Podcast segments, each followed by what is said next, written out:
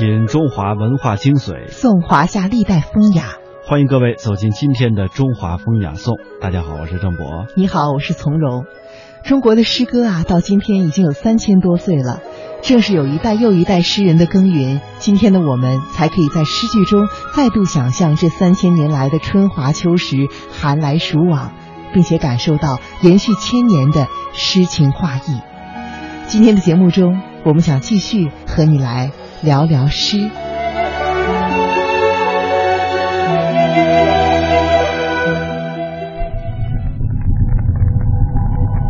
它们厚重，因为见证了岁月沧海桑田的变迁，见证了历史金戈铁马的呼啸。它们珍贵，因为岁月无法复制，历史不会重演。大明宫、大雁塔、颐和园、故宫、庐山，每一处都值得我们一再停留、细细回味与感知。中华风雅颂，人文中华。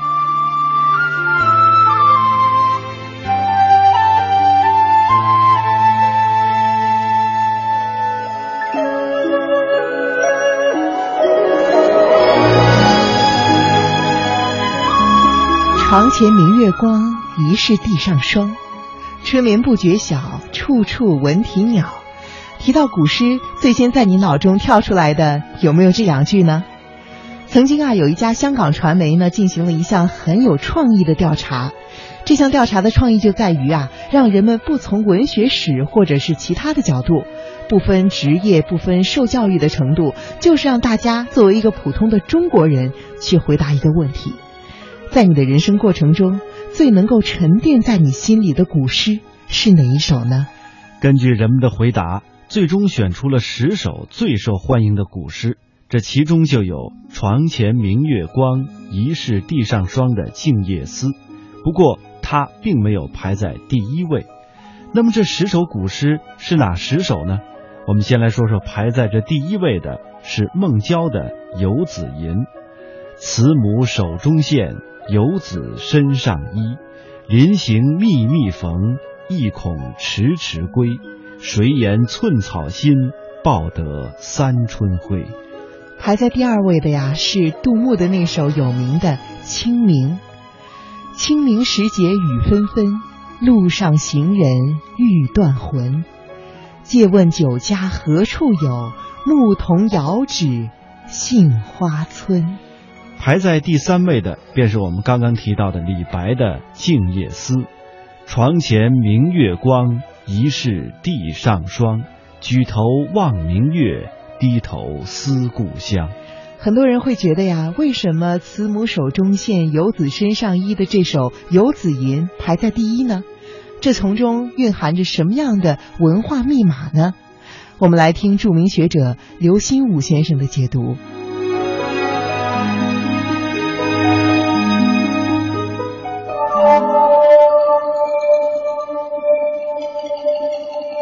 首呢是《游子吟》，也让有的专家呢觉得大惑不解。《游子吟》大家都能背诵是吧？慈母手中线，游子身上衣。离行密密缝，意恐迟迟归。还有两句吗？还有，还有哪两句啊？苏小心，报得三春晖。哎，还有两句吗？那么就有一个很朴素的问题了。大家知道唐代的这个这种。五言诗啊，要么是绝句，嗯，四句，要么是八句，五律是律诗是八句，嗯，这首诗居然就六句打坐，就是它是一个很不规范的一个作品，而且孟郊啊，在这个唐代诗歌的这个研究专家的眼中，不是一个伟大的诗人，可是老百姓不管那一套，你问我唐诗，我从心窝里告诉你。我印象最深的就是这一首，为什么？这首诗通向了全人类的不同地域、不同民族、不同宗教信仰、各色各样肤色的人的心灵的深处，因为没有比母爱更伟大的感情了。我们可能有很多的差异、很多的矛盾、很多的纷争，但是在母爱面前，我们最后我们没话可说，我们的认知、我们的情感是一样的，所以这首诗很伟大，非常伟大。那么这个诗呢，它是把这个呃母爱啊，通过一个具体的母亲的一个动作、一个行为，描绘出来，就是母亲为这个啊要远行的这个游子啊去缝补衣服。这个在我的这个少年和青年时代啊，我的母亲都还有这样的镜头。但是现在随着中国这个社会经济的这个发展啊，不会去呃说用给自己的子女缝补衣服啊来体现母爱了。可是 可是这个诗我们读了以后，我们自己回忆自己这个现在的年轻的呃生命，回忆自己的父母，回自己的母亲对自己的爱那个行为。可能啊，它不凝聚在这个缝补衣服上了，但是读起这首诗，他仍然可以联想到另外的一些自己的母亲对自己爱的体现和表现。剩下的九首里面有两首就是专门体现这个乡土之恋的。呃，首先就是刚才这个大家耳熟能详这个《静夜思》，啊，那么这个《静夜思》这个李白这个诗第一句啊，现在我要问一下啊，就这个床是一个什么样的？器具，刚才这个莫大伟先生说说他有一个同学，当时就画了一幅画，画一个床，这个床是唐代的一种坐具，不是专门用来睡觉的。那么这种坐具呢，呃，在过去还有一个称呼叫胡床。那么就说到刚才李白的这个呃家乡问题了，说李白他在这样一个静谧的夜晚，他思乡。他思的是哪个乡？就李白这个，他首先是一个对他的祖籍的一个思念。他是知道自己并不出生在甘肃，他出生在西域的碎叶。碎叶这个地方现在属于吉尔吉斯。啊，李白他不从别的地方去看这个月光，而在一个床前看到月光，是有他个人的生命的隐秘因素在里面。当然，后来李白呢，长大以后呢，又随着他的父母啊，又回到这个中国境内。那么定居在哪里呢？四川，啊，现在四川江油那个地方。他在那个地方成长，啊，所以他的这个故乡的概念呢，包括了他的祖籍、他的出生地，嗯，和他的成长地。这个思乡的概念啊，不是一个呃狭窄的古板的概念，嗯，它是一个很。宽的是吧？开阔的一个概念，所以李白这个诗为什么他打动人心呢？啊？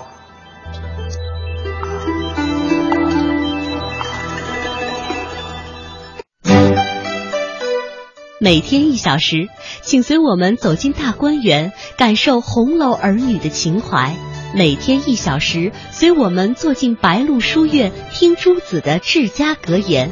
每天一小时，可邀李白品美酒，白居易赏梅花。今天这一小时，你来了吗？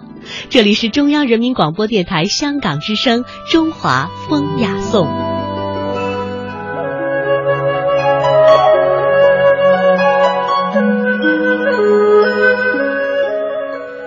在节目的开头啊，我们给大家讲了一项香港的很有创意的调查。调查呢是香港人选出的最受欢迎的十首诗，刚刚我们为大家揭晓了前三首，他们是《游子吟》《清明》还有《静夜思》，我们再来看看剩下的几首会是哪些诗呢？第四首是王之涣的《登鹳雀楼》，白日依山尽，黄河入海流，欲穷千里目，更上一层楼。第五首诗啊是。向晚意不适，驱车登古原。夕阳无限好，只是近黄昏。它是李商隐的《乐游原》。第六首是孟浩然的《春晓》，我们大家非常熟悉了。春眠不觉晓，处处闻啼鸟。夜来风雨声，花落知多少。哎，第七首呢是白居易的《赋得古原草送别》。离离原上草，一岁一枯荣。野火烧不尽，春风吹又生。远方清古道，晴翠接荒城。又送王孙去，萋萋满别情。第八首是我们从小就读到的一首李绅的《悯农》：“锄禾日当午，汗滴禾下土。谁知盘中餐，粒粒皆辛苦。”下面的这首呢，还是来自李白的，是《朝发白帝城》。朝辞白帝彩云间，千里江陵一日还。两岸猿声啼不住，轻舟已过万重山。排在第十位的是贺知章的《回乡偶书》：少小离家老大回，乡音无改鬓毛衰。儿童相见不相识，笑问客从何处来。刘心武认为啊，后面的这几首诗以及前面的第二首诗《清明》呢，可以归成是一类，而且是一个非常新的境界。那这究竟是什么样的境界呢？我们继续来听他的解读。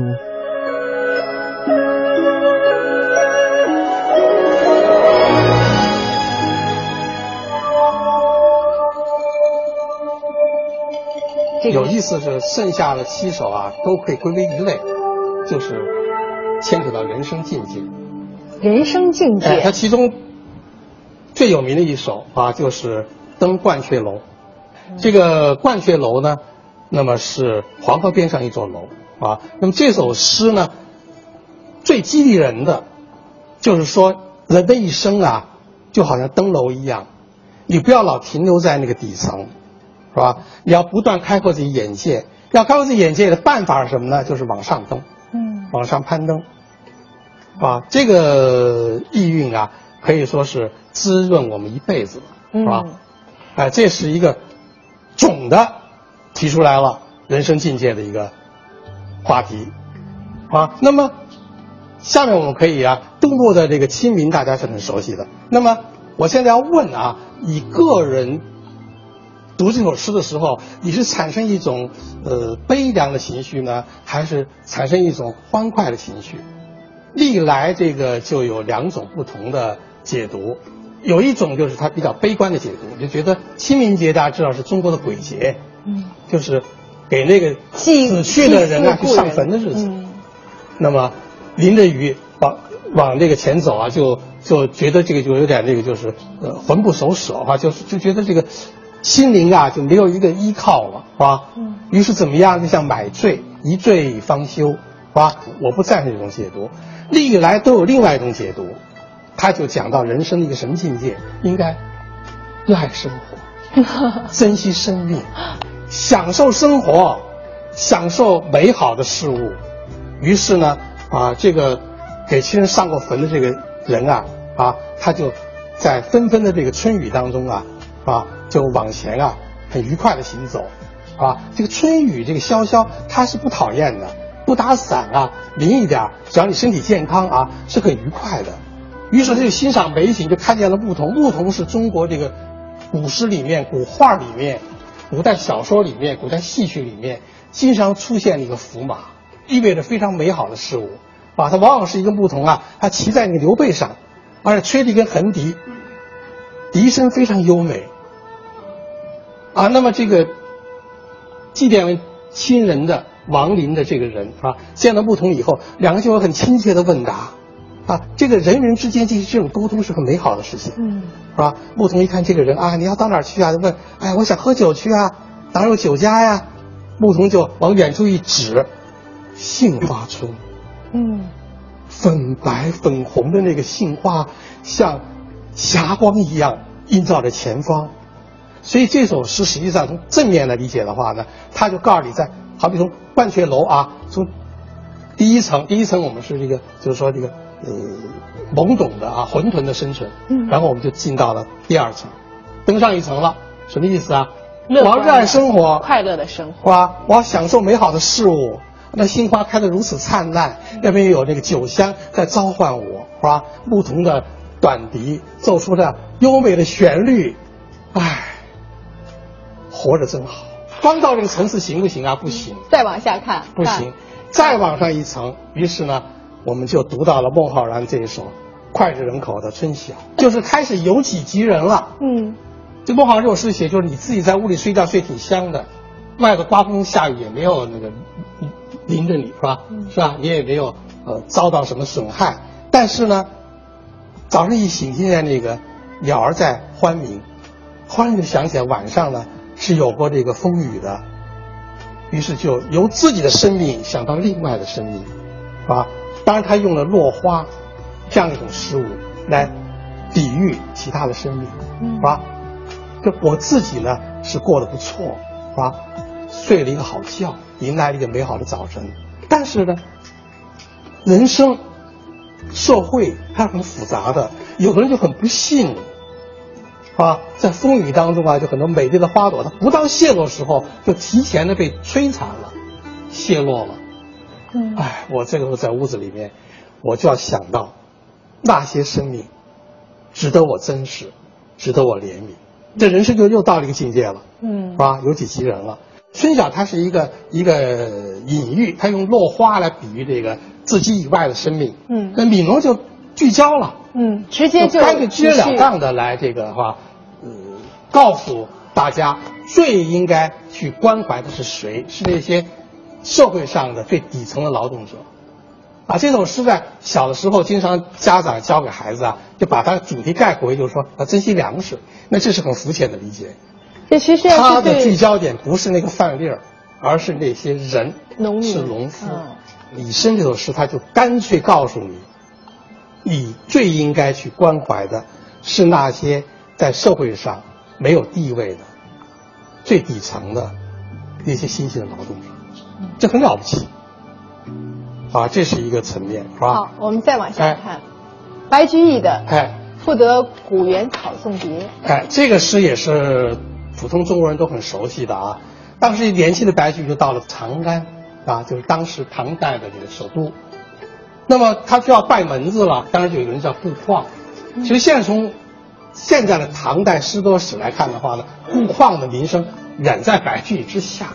白居易当时去了。顾况当时就大大摆一坐，啊，来了个人叫白居易。我说你叫白居易，一看这名字就有气，是吧？是吧？长安米贵，居大不易。你知道你来到什么地儿了吗？你来的是首都长安，地价最贵的时候，你还 最最贵的地方，是吧？要白白的住在这儿，你还觉得容易？当时就讽刺他，啊，说那你来来来，行，来了，我翻给你诗吧。一翻到这一首，愣住。顾况就愣住，嗯，惊呆了。当时不用看别的了，就凭这一首，是吧？你在长安住下来，大义。那么这首诗呢，它就引导我们的人生到了一个更高的层面，是吧？就是说我们享受的生活，享受的生命，我们关怀了别人，甚至关怀了这个最底层的人。但是我们就要想到，我们在人生的途当中，我们会遇到很多的灾难、打击、挫折。失败，我们怎么办？很多人在这种情况下就没有生存奋斗的这个勇气了。白居易通过这样一首诗，告诉你，啊？也要像你古原上的草一样，野火烧不尽，春风吹又生，啊？跌倒了爬起来，被人毁灭了，只要你一息尚存，继续的努力。啊，他引领我们啊，好像登鹳雀楼啊，又上了一层，到了一个更高的境界，啊，所以这个是不得了。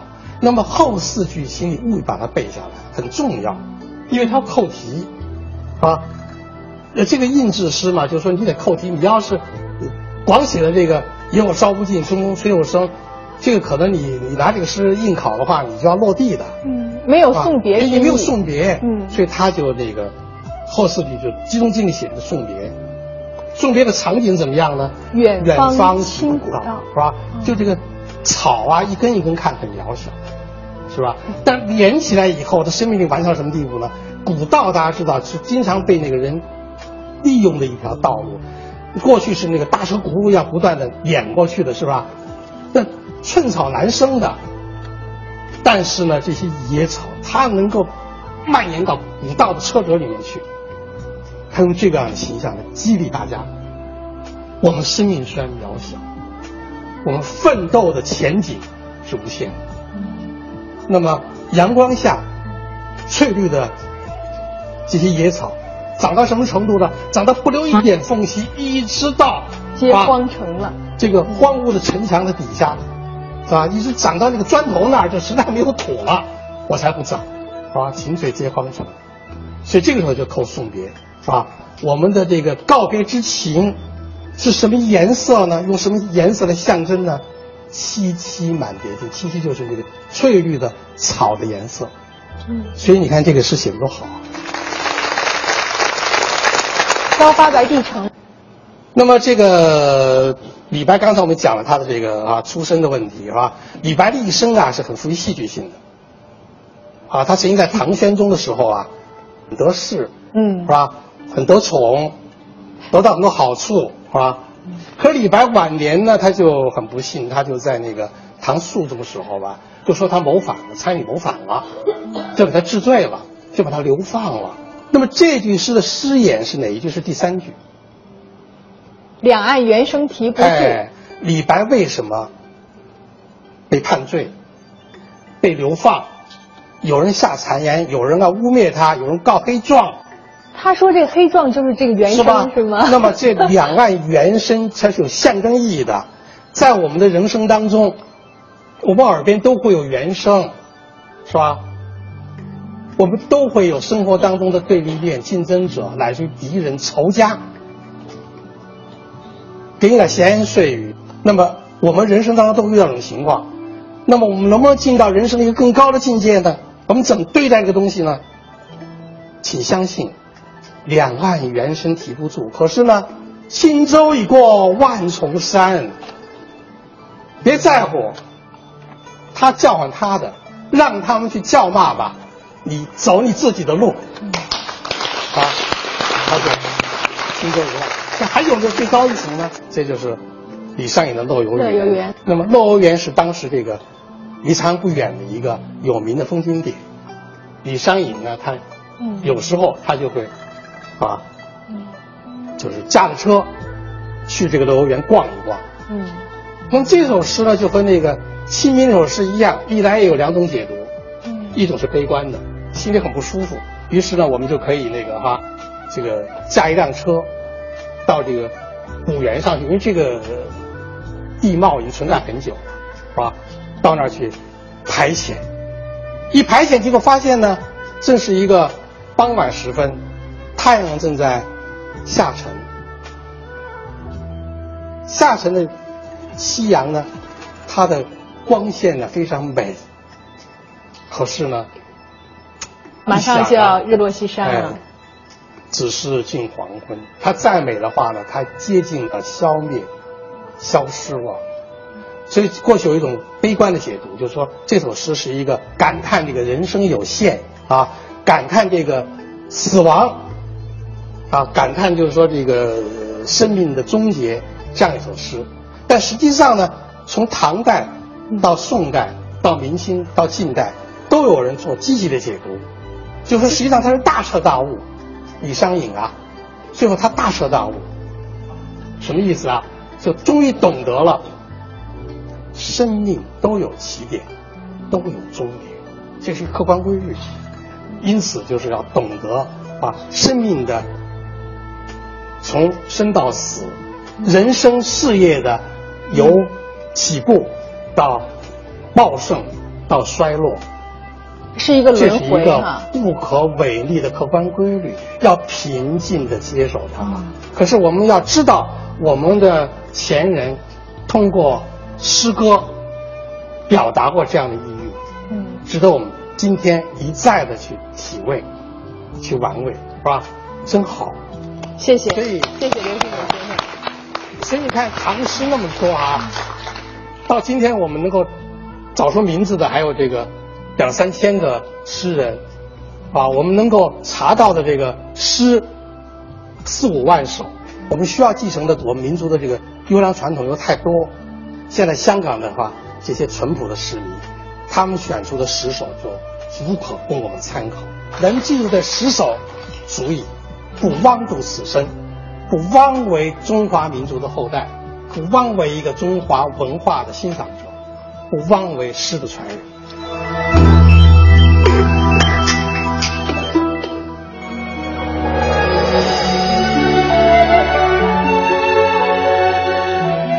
刚刚我们听到的是刘心武先生为大家解读的诗里画外的人生意境，非常有感触。刘心武先生这样说：“他说这十首唐诗呢，实在是常诵常新。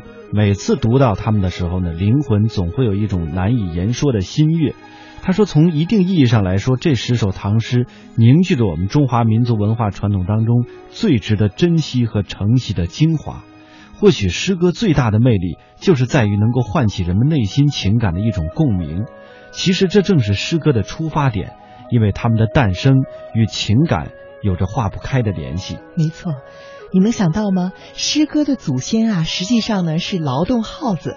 在那个生产力极低、没有文字记录的原始时代，大家为了协调劳动的节奏、减轻疲劳、激发热情，就喊出了有节奏的劳动号子，像嘿嘿、哈哈这样的。后来呢，随着人们思维能力、语言能力的发展啊，这种有节奏的呼喊逐渐变成了有意义的语言，这样富有韵调和节奏感的诗歌就产生了。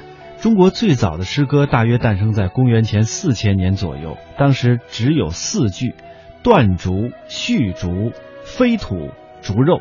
这其实是一首古老的猎歌。前两句说的是先民先把竹子要砍断，再把竹子绑在一起做成弓箭；后两句说将土块用弓箭弹出去，最后击中了猎物。从公元前四千年到我们生活的今天，已经过去了六千年。但就是通过这短短的四句诗，让以前的那些生活情景能够栩栩如生的再现在我们面前，勾连着我们和古代的人。他们学会制造工具以及获得成功的自豪和喜悦，也让我们能够感同身受。这种穿越时光的力量，或许就是诗歌最大的魅力。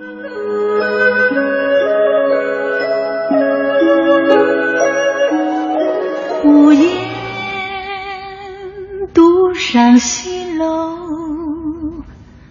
月如钩，寂寞梧桐，深院锁清秋，剪不断，